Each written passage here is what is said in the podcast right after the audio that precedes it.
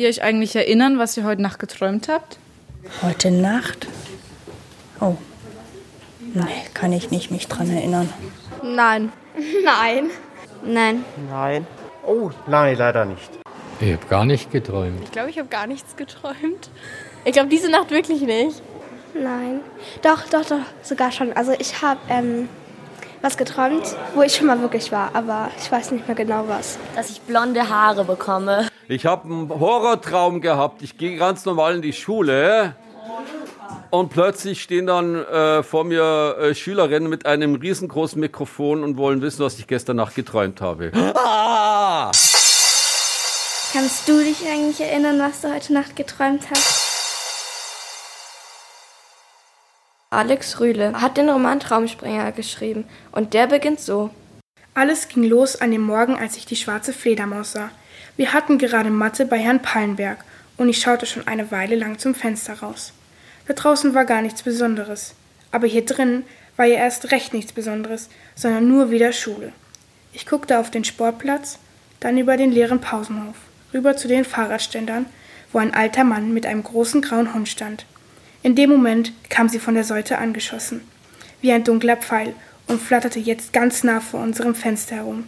Erst dachte ich, das ist ein schwarzer Vogel, eine Amsel oder sowas. Aber Amseln haben doch einen gelben Schnabel und einen richtigen Kopf. Das hier war höchstens eine Amsel ohne Kopf, und geköpfte Amseln können ja wohl kaum fliegen. Das Ding hatte spitze Krallen an den Flügeln, dreieckige Ohren, einen kleinen, geduckten Kopf. Und dann sah ich die Augen, schwarz, starr, wie aus Metall oder dunklem Glas. Der Körper flatterte nervös umher, aber sein Blick schien sich direkt in mich hineinzubohren.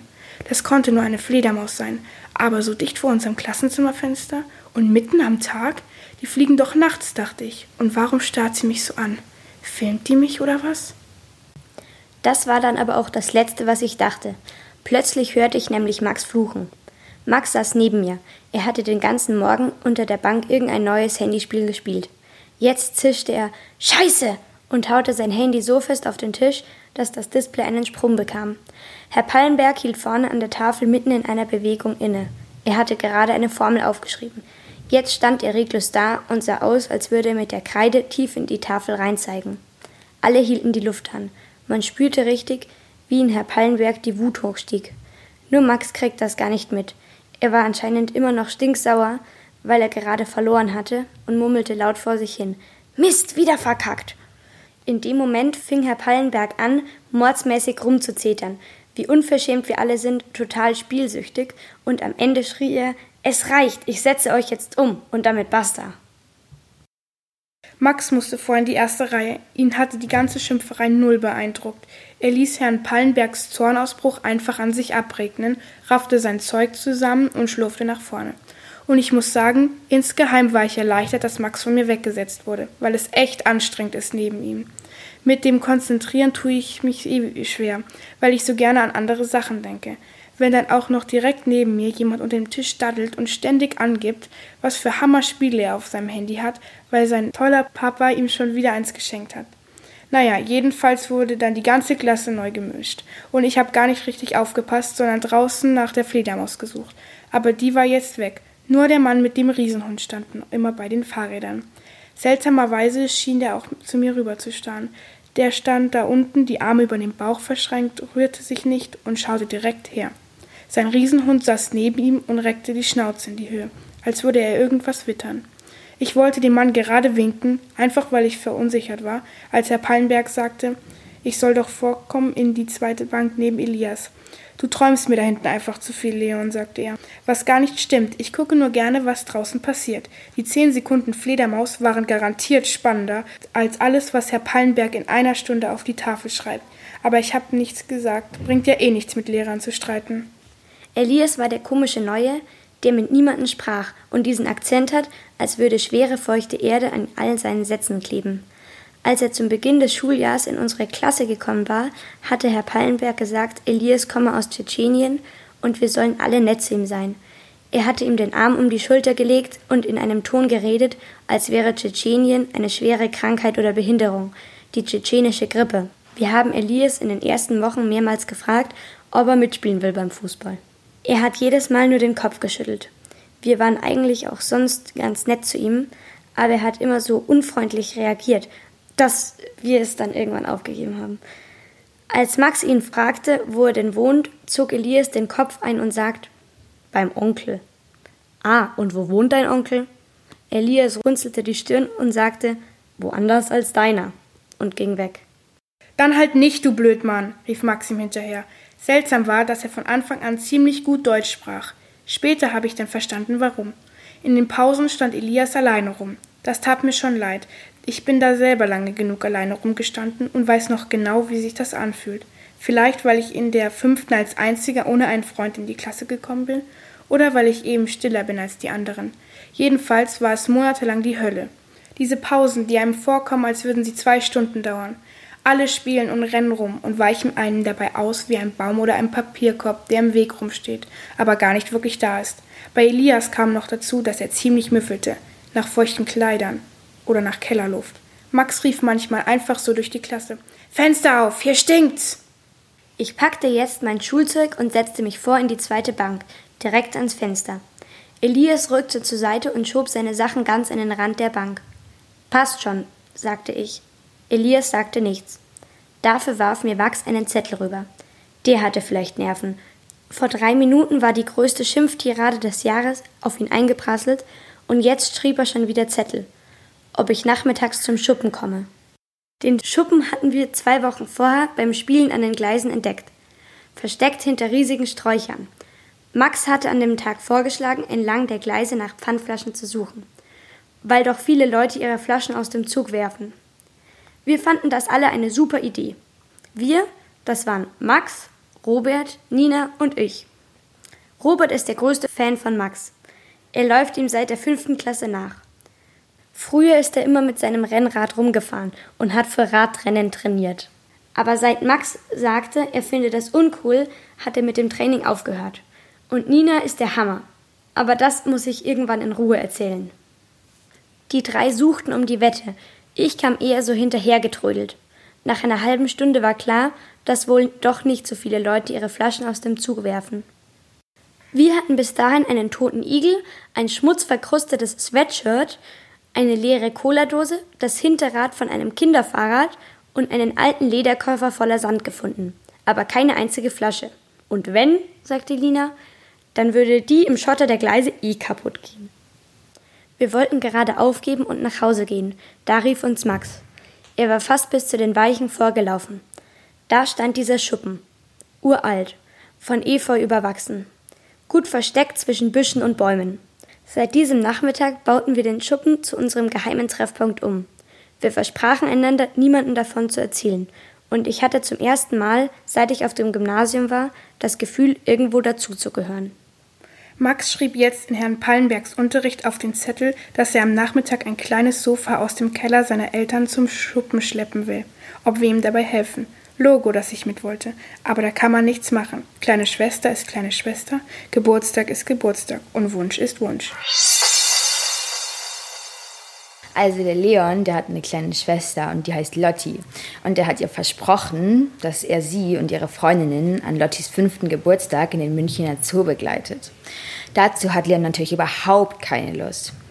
Außerdem sind Lottis Freundinnen ganz schön nervig. Leon läuft schließlich ganz alleine durch den Zoo und hat dabei sonderbare Erlebnisse. Ein silbergrauer Wolf starrt ihn an. Im Fledermaushaus ist kein einziges Tier. Und auf einmal ist da ein seltsamer Kiosk, den Leon noch nie zuvor im Zoo gesehen hat. Ein alter Mann betreibt diesen Kiosk. Und da verkauft er komische Einmachgläser mit Nebel und mysteriöse schwarze Kaugummis. Am Ende des Zubesuchs kommt Leon viel zu spät zum vereinbarten Treffpunkt. Und dann geht alles auf einmal ganz schnell.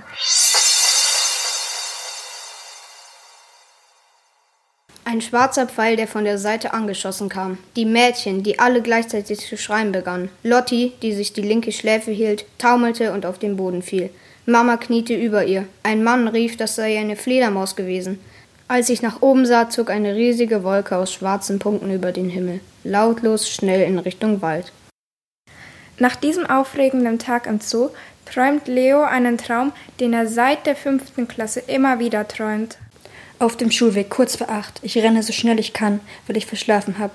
Als in der Ferne das Schulhaus auftaucht, höre ich schon den Gong und weiß, zu spät. Wieder nicht geschafft.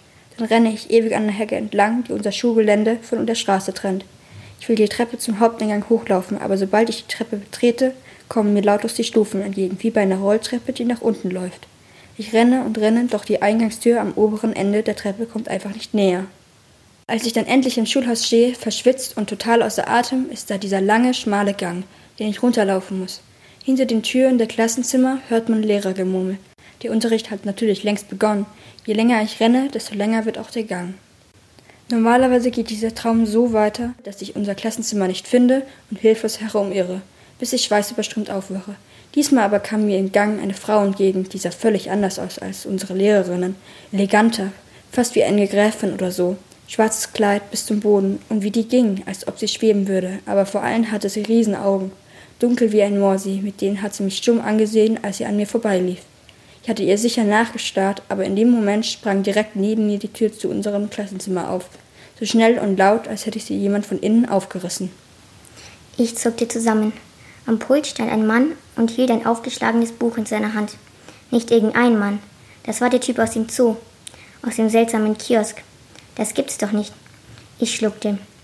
Er sah von seinem Buch auf, guckte ruhig zu mir rüber und nickte anerkennend, als sei es etwas Tolles, wenn einer zu spät kommt. Er klappte langsam sein Buch zu und ich weiß noch, dass es ganz schwarz war, also nicht nur der Umschlag, sondern auch die Seiten. Dann sagte er, du hast mich aber schnell gefunden. Der Mann wirkt jetzt viel größer als am Nachmittag. Beeindruckend, mächtig. Es war so still, dass ich mein eigenes Schlucken hörte. Was ist los? fragte der Mann. Warum starrst du mich so an? Na ja, sagte ich. Mein Traum geht eigentlich anders. Und ich erinnere mich noch genau, dass ich mich über meinen Satz gewundert habe, weil man im Traum ja keine Ahnung davon hat, was man träumt. Woher willst du wissen, dass du träumst? fragte der Alte, als hätte er meine Gedanken gehört. Komm rein und mach die Tür zu. Er sah mich wieder mit diesem seltsamen Blick an wie im Zoo. Irgendwas in seinen großen Augen bewegte sich. Ich trat langsam ins Klassenzimmer. Alles war wie immer, die Stühle, die Tische, an der Tafel stand sogar noch die Rechenformel, die Herr Pallenberg am Vormittag mit der Kreide hingeschrieben hatte, kurz bevor er uns umgesetzt hat. Der einzige Unterschied zu heute Morgen, draußen war es stockdunkel. Hier drin brannten die Neonleuchten an der Decke. Einer davon flackerte und machte dabei bitzelnde Geräusche. Der Mann und ich spiegelten uns in dem Fenster, durch das ich am Morgen die Fledermaus gesehen hatte. Er folgte meinem Blick und winkte mir dann in der Scheibe zu. Guten Abend, Leon. Ich heiße Morpheus. Ah, sagte ich. Tag, Herr Morpheus. Woher wusste der meinen Namen? Morpheus wartete meine Antwort gar nicht ab, sondern drehte sich zur Tafel. Er nahm den Schwamm und fing an, sie damit abzuwischen. Erst war alles ganz normal. Die Matheformeln verschwanden und wo der Schwamm über die Tafel fuhr, wurde sie von der Feuchtigkeit dunkel. Aber dann wurde sie noch dunkler. Erst dunkelgrün, dann schwarz und dann, dann sah es auf einmal so aus, als ob Morpheus nicht nur die Kreidezahlen, sondern die ganze Tafel wegwischen würde. Ich ging näher hin, weil ich meinen Augen nicht traute. Tatsächlich, der Schwamm wischte ein immer größer werdendes Loch in die Tafel. Dahinter lag aber nicht die weiße Wand unseres Klassenzimmers, sondern ein tiefer, dunkler Tunnel. Morpheus drehte sich zu mir um und sah mich an, als wollte er gucken, wie groß ich bin. In dem Moment verstand ich plötzlich, warum ich sein Gesicht so merkwürdig fand. Es waren gar nicht die großen Augen, es war seine Iris die hellbraune Farbe rund um die Pupille. Etwas darin bewegte sich. Wie Sand, dachte ich, wie rieselnder Sand. Morpheus machte das Loch noch größer, indem er die Tafel auch an den Rändern wischte. Vorsichtig trat ich noch näher. Irre. Aus dem tiefen Loch kam ein kühler Luftzug. Es sah aus wie der geheime Eingang in ein Bergwerk, feuchter Fels, grob behauen, der geradeaus ins tiefe Dunkel führt. Was soll das alles? fragte ich. Was wollen Sie überhaupt von mir?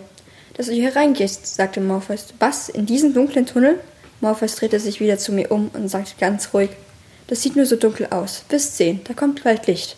Ähm, ich kenne sie doch gar nicht, sagte ich. Aber ich kenne dich, sagte Morpheus und zeigte mit dem Schwamm auf mich.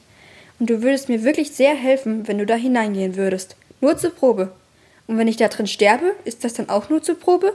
Du kannst nicht sterben, sagte er. Wir sind tief in deinen Traum. Aber ich sah mich wieder im Klassenzimmer um, das ganz normal wirkte, dann auf das tiefe Loch in der Tafel. Es schien mich stärker anzuziehen. Aber es ist alles so anders als meine Träume sonst, sagte ich. Morpheus lächelte, als er meine Verwirrung sah, und sagte wieder sanft und gleichzeitig dringend Trau dich einfach. Dabei zeigte er mit dem Schwamm auf den schwarzen Tunnel. Ich weiß nicht, ob das schon klar wurde, aber ich gehöre nicht gerade zu den mutigsten und würde tagsüber bestimmt nicht durch ein stockfinsteres Loch mitten in einer Tafel krabbeln, das ein fremder Mann mit irgendeinem Trick freigewischt hat. Vielleicht war es die ruhige Art, mit der Morphos mich die ganze Zeit beobachtete. Jedenfalls stemmte ich mich im nächsten Moment am unteren Rand der Tafel hoch und setzte ein Knie in den Eingang, dann das andere Knie. Aus dem düsteren Gang wehte immer noch ein Luftzug. Der Fels fühlte sich kühl unter meinen Händen an, kühl und feucht. Vor mir war eine kleine Pfütze, in die es von der Decke tropfte. Mein ängstliches Gesicht spiegelte sich darin. Ich versuchte mich aufzurichten. Ich ging los mitten in diesen finsteren Gang hinein und tastete mich an der feuchten Felswand entlang. Nach den ersten drei Schritten drehte ich mich nochmal um. Da war mein Klassenzimmer, ein paar Tische und Stühle, hinten der Schrank, an dem eine Weltkarte hing. Alles wie immer. Vorne aber stand Morpheus, der mir aufmunternd zunickte. Ich ging weiter. Nach einigen Metern erkannte ich vor mir einen schwachen Lichtschein. Der Boden glänzte dort ganz schwarz. Als ich näher kam, wurde das Licht immer heller. Da hinten ging es um eine Kurve. Es war total still. Kurz versuchte ich zu singen, um mir Mut zu machen, aber meine Stimme klang hier drin so leise, als würde der stumme Fels sie einfach in sich aufsaugen. Aber erst als ich mich umdrehte und sah, dass es hinter mir plötzlich stockfinster war, bekam ich es richtig mit der Angst zu tun. Ich war doch höchstens zehn Meter in diesen Gang hineingelaufen. Es war auch keine Tür hinter mir zugefallen. Eigentlich hätte man doch das Klassenzimmer sehen müssen oder diesen Morpheus aber da war nur Dunkelheit und glänzender Stein und Atem. Ganz in meiner Nähe, da atmete jemand, über mir, hinter mir, vor mir. Es war, als ob der Atem aus dem Fels um mich herum kommen würde, oder als ob die Dunkelheit atmete, und als ob mich dieser dunkle Atem belauschte. Als ich selbst kurz aufhörte zu atmen, war nichts mehr zu hören. Sobald ich aber weiter atmete, hörte ich auch den fremden Atem wieder. Ich musste heraus. Der Weg zurück war verschlossen, da war nur schwarzer Fels. Es blieb mir also nichts anderes übrig, als weiter auf den hellen Schein zuzugehen, durch das Atemgeräusch hindurch, das immer lauter wurde. Als ich vorsichtig um die Ecke schaute, zuckte ich fast zurück vor Schreck. Direkt hinter der Kurve mündete der Gang in ein Zimmer. Ich erkannte es sofort, mein Kinderzimmer. Da war mein Schrank mit den halb weggekratzten Fußballaufklebern, mein Schreibtisch, auf dem noch die Schulhefte und Bücher lagen, wie ich sie heute Nachmittag zurückgelassen hatte, die kleine Lampe, die ich meistens zum Einschlafen anlasse, und in der Ecke stand mein Bett, mein Bett, in dem ich selber lag. Habt ihr euch schon mal selbst gesehen? Nicht im Spiegel, in Wirklichkeit, von außen. Sehr seltsames Gefühl. Ein bisschen, als wäre man tot, und jetzt schwebt die Seele über dem Körper.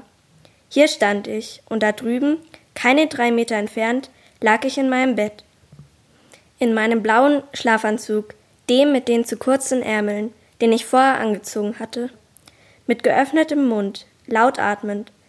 Das war der Atem, den ich im Tunnel gehört hatte. Die Haare verstrubbelt, die Augen geschlossen, die Hände in die Luft gestreckt, als würde ich mich irgendwo entlangtasten. Meine Füße schauten unten aus der Bettdecke raus, der linke zuckte ein bisschen. Zögernd ging ich in mein Zimmer, setzte mich ans Fußende des Betts und guckte mir beim Schlafen zu. Mann, war das unheimlich. Mein linker Fuß war vielleicht zehn Zentimeter von mir weg. Als ich ihn ansah, zuckte er noch mehr, als wäre er nervös, weil ich ihn anschaute. Ich musste schlucken und sah, wie mein Hals in dem Moment auch im Schlaf schluckte. Hinter den geschlossenen Lidern bewegten sich die Augen rasend schnell hin und her. Träumte ich etwa gerade das, was ich hier wach erlebte? Und wer war ich jetzt überhaupt? Der Schläfer im Bett, der mich träumte, oder der, der hier am Fußende saß und sich das alles ansah. Was war das hier nur? Ein Traum im Traum? Oder war ich wach? Mir wurde richtig schwindlig von diesen Fragen, weil ich mich hellwach fühlte. Aber vielleicht ja doch nur ein geträumter Leon war, der glaubt, er wäre wach oder wie oder was. Irgendwann hörte ich Gemurmel. Bei uns in der Wohnung. Ich stand auf und ging so leise wie möglich aus meinem Zimmer. Im Flur war alles dunkel, aber aus dem Wohnzimmer war flackerndes Licht zu sehen. Na klar, Papa hatte den Fernseher angelassen und war davor eingeschlafen. Typisch.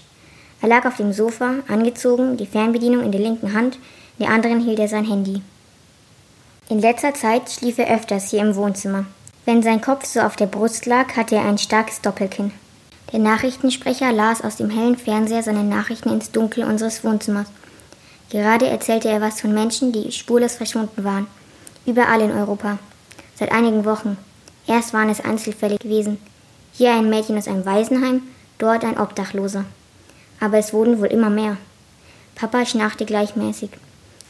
Ich weiß noch genau, dass am Ende des Berichts eine tränenüberströmte Frau einer blauen Strickjacke zu sehen war, die ein Foto ihrer Tochter ins Bild hielt und sagte, einfach weg, als hätte sie der Erdboden verschluckt. Ich wandte mich ab und ging weiter durch die dunkle Wohnung. Im Flur lagen mein Sportzeug und die kleinen grünen Hausschuhe von Lotti. Im Schlafzimmer schien der Mond auf das Bett von Mama und Papa, aber es war leer. Ich fand Mama bei Lotti drüben, auf der großen Matratze, die sie seit einigen Wochen einfach auf dem Boden ihres Zimmers liegen hatte. Das weiße Pflaster auf Lottis Schläfe leuchtete im Dunkel. Mama hatte den Arm schützend um ihren Bauch gelegt. Ich wollte näher an die Matratze heran, aber dabei knarzte eine Diele in Lottis Fußboden. Weil ich die beiden nicht wecken wollte, ging ich langsam rückwärts in den Flur hinaus. Dachte ich zumindest, aber als ich durch Lottis Tür getreten war, sagte eine tiefe Stimme hinter mir, da bist du ja wieder. Ich drehte mich um. Mein Klassenzimmer, die Stühle und Bänke, der Schrank mit der Weltkarte, das Neonlicht, die bitzelnde Lampe in der Ecke des Raums. Morpheus lag in seiner schwarzen Hängematte, die zwischen der Tafel und der Fensterwand aufgespannt war. Anscheinend hatte er gerade in seinem dicken, dunklen Buch gelesen. Sobald er mich sah, klappte er es zu und sah mich mit hochgezogenen Augenbrauen an. Und wurde ich der Gang hingeführt. Ein Junge, der sich selbst beim Träumen sieht und in die Träume anderer Menschen springen kann. Und dann ist da noch ein Handyspiel, von dem niemand mehr loskommt.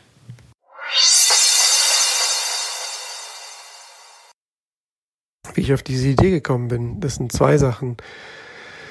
Zum einen dachte ich eben, wie wäre das, wenn man die Träume der anderen kennen würde? Man wüsste ja unglaubliche Geheimnisse über jeden, weil was man sich da selber erzählt in den Träumen, das wissen ja oft nicht mal die eigenen Verwandten. Da gibt's ja Sachen, die erzählt man einfach nicht. Und wenn man das sehen könnte, was jeden bedrückt oder womit jeder kämpft, das wäre ja irre. Und die zweite Idee, die mich auf das Buch gebracht hatte, war Handyspiele, die ja einfach eine wahnsinnige Kraft haben, eine irre Sogwirkung. Und ich dachte, was wäre das ultimative Handyspiel? Das wäre ein Spiel, das A jeden Tag anders ist, das B so echt wirkt, dass man denkt, man ist wirklich in dem Spiel drin. Und C habe ich vergessen, aber es sind alles Sachen, die eben auf Träume zutreffen. Man träumt jede Nacht anders und man denkt die ganze Zeit, das ist echt, das was passiert.